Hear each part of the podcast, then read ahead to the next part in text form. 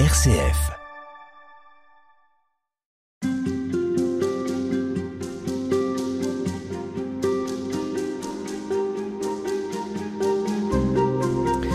On peut voir l'incarnation comme une contradiction, Dieu venu sur terre dans son Fils, Jésus. Et l'art doit vivre aussi de cette contradiction. Et vous en savez quelque chose, Michael Edwards, bonjour. Bonjour. Vous êtes euh, membre de l'Académie française, vous êtes aussi poète. Et la poésie vit cette contradiction de, de l'appel au bonheur jamais trouvé. Est-ce que le christianisme peut venir résoudre cette quête qui euh, traverse l'art et qui traverse notamment euh, la poésie? J'ai une idée de la poésie qui est la mienne euh, et je suis très conscient du fait que tout le monde a son art poétique. Euh, tous les grands poètes ont inventé leur façon de voir la poésie et que ma façon à moi est peut-être aussi passagère que, que d'autres. Mais euh, dès le début, quand je suis devenu chrétien, à, à 19 ans en fait, euh, j'ai voulu que tout ce qui m'intéressait soit en quelque sorte interconnecté, qu'il n'y ait pas d'une part la religion chrétienne, d'autre part la littérature qui m'intéressait beaucoup, euh, d'autre part la musique, d'autre part la politique, etc. Euh, et mon idée de la poésie, pour ce qu'elle euh, elle vaut, c'est que en poésie, on voit précisément le sens du christianisme, ou pour le dire dans l'autre sens, euh, le christianisme permet de comprendre ce qu'est la poésie. Parce que dans la poésie, d'abord, on entre précisément dans une sorte d'altérité. En écrivant, euh, on, on, a évidemment une idée de ce que le, le poème à faire pourrait être, mais on ne sait pas exactement. On se lance et on trouve que les mots appellent d'autres mots. Et ce qui est le plus mystérieux, des vers viennent comme ça. Et on peut se dire ma foi c'est un beau vers sans que ce soit euh, une sorte de, de louange de soi-même. Simplement parce que c'est venu en quelque sorte d'ailleurs. Et surtout, il me semble que en poésie, d'abord il y a la joie de trouver du nouveau, parce que la poésie, c'est une sorte de monde, j'ose dire, meilleur que la prose, un, un monde à l'intérieur de la prose, mais retravaillé. Et on entre donc dans un, un, rythme, dans un monde sonore, un peu comme dans la musique, dans des émotions qui ne sont pas exactement l'émotion que nous ressentons, ce sont des émotions, des émotions fictives créées par le poème, et pour le poète, ces émotions sont neuves.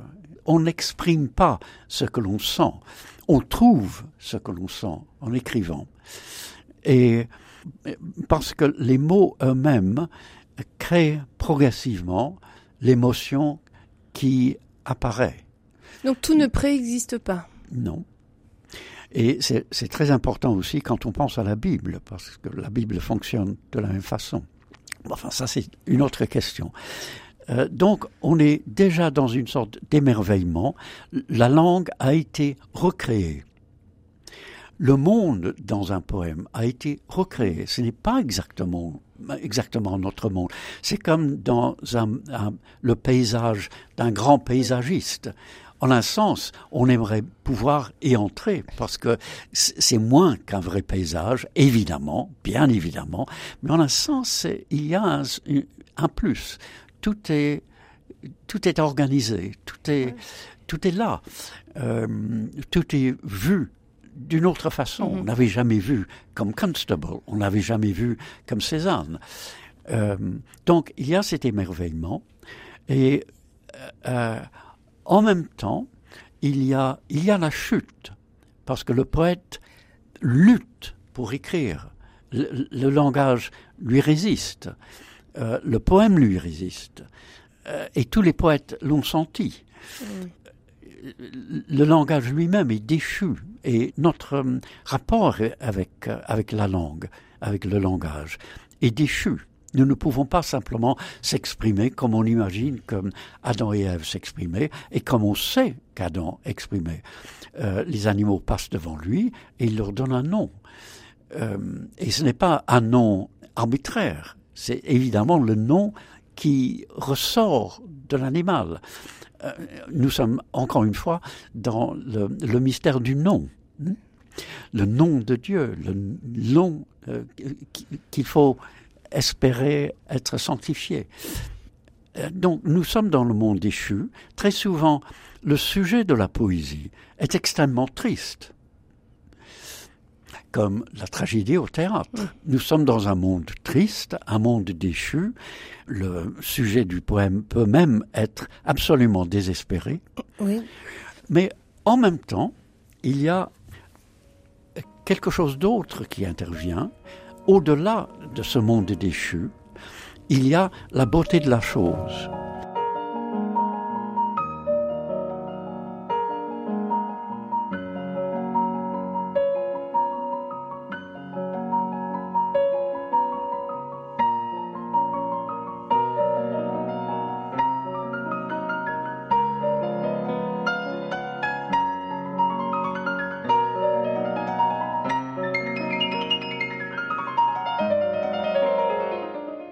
Les poèmes les plus désespérés sont beaux, s'il s'agit d'un grand poème, évidemment, de grands poèmes.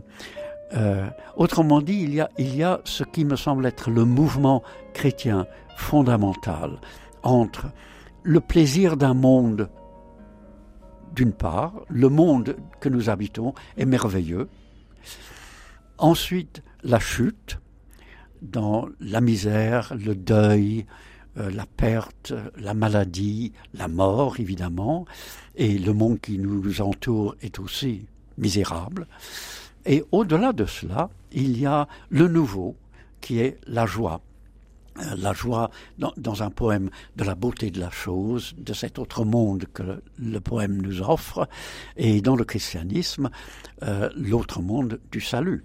Il y a l'Éden, le monde déchu, les nouveaux cieux et la nouvelle terre. Et il me semble que toutes les formes d'art nous donnent cette idée qui n'est pas sans rapport avec l'incarnation.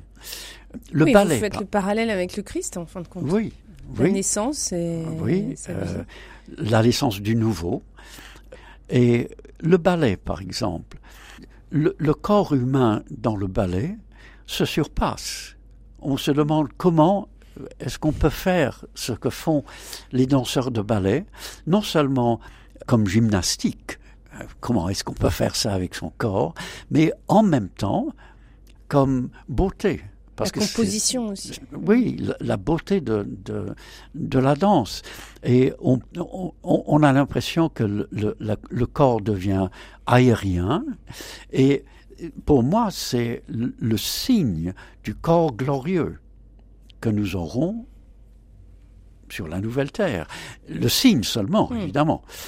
Et tout dans l'art me semble le signe de, de, ce nouveau monde, de ce monde autre, joyeux, éternel. Sir Michael Edwards, quelle place pour l'inspiration dans ce que vous nous décrivez? Oui je pose la question d'une autre façon, euh, en quelque sorte dans l'autre sens. Euh, on aime bien penser que le poète est inspiré, mais quid de David quand il écrit un psaume? Parce que lui est inspiré, ça on le sait. Toute, écriture est inspirée de Dieu. Toute écriture avec un grand E, oui. Oui, voilà est soufflé par Dieu, littéralement, dans le grec. Et j'essaie d'imaginer David et les autres, les autres, psalmistes, ou Jérémie quand il écrit les lamentations, lamentations qui sont, entre parenthèses, l'exemple parfait de ce que je viens de dire. On se lamente, c'est terrible, mais c'est pas terrible quand on lit. Mais c'est magnifique. C'est magnifique, c'est magnifique, c'est beau.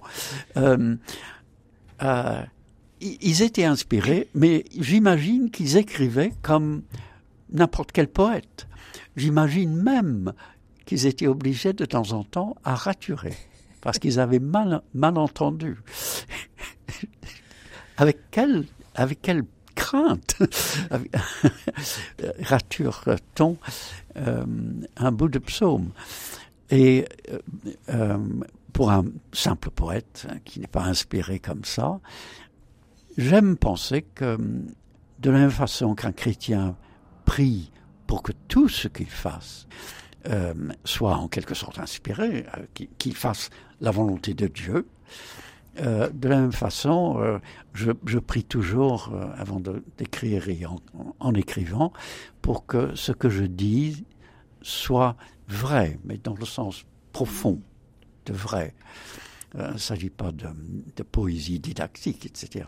Mmh pour que les émotions du poème, les idées du, du poème, euh, le langage du poème soient vrais.